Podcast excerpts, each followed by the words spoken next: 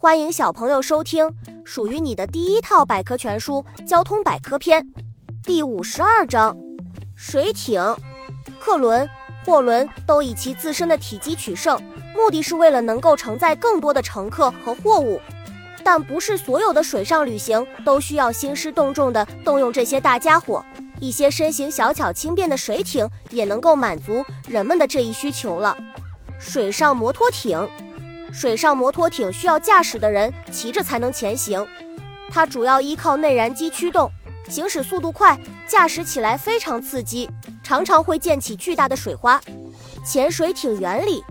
潜水艇要潜入水下的时候，压力舱内就开始注水，随着重力的增大，潜艇慢慢下沉。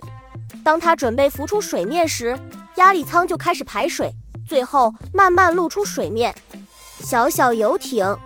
游艇相当于一艘小型客轮，一般应用于海上的短途旅行和海上观光。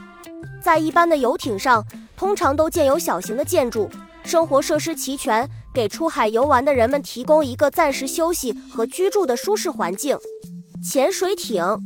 潜艇是现代海军最重要的突击兵器，具有隐蔽性好、突击能力强和续航自给力大等特点。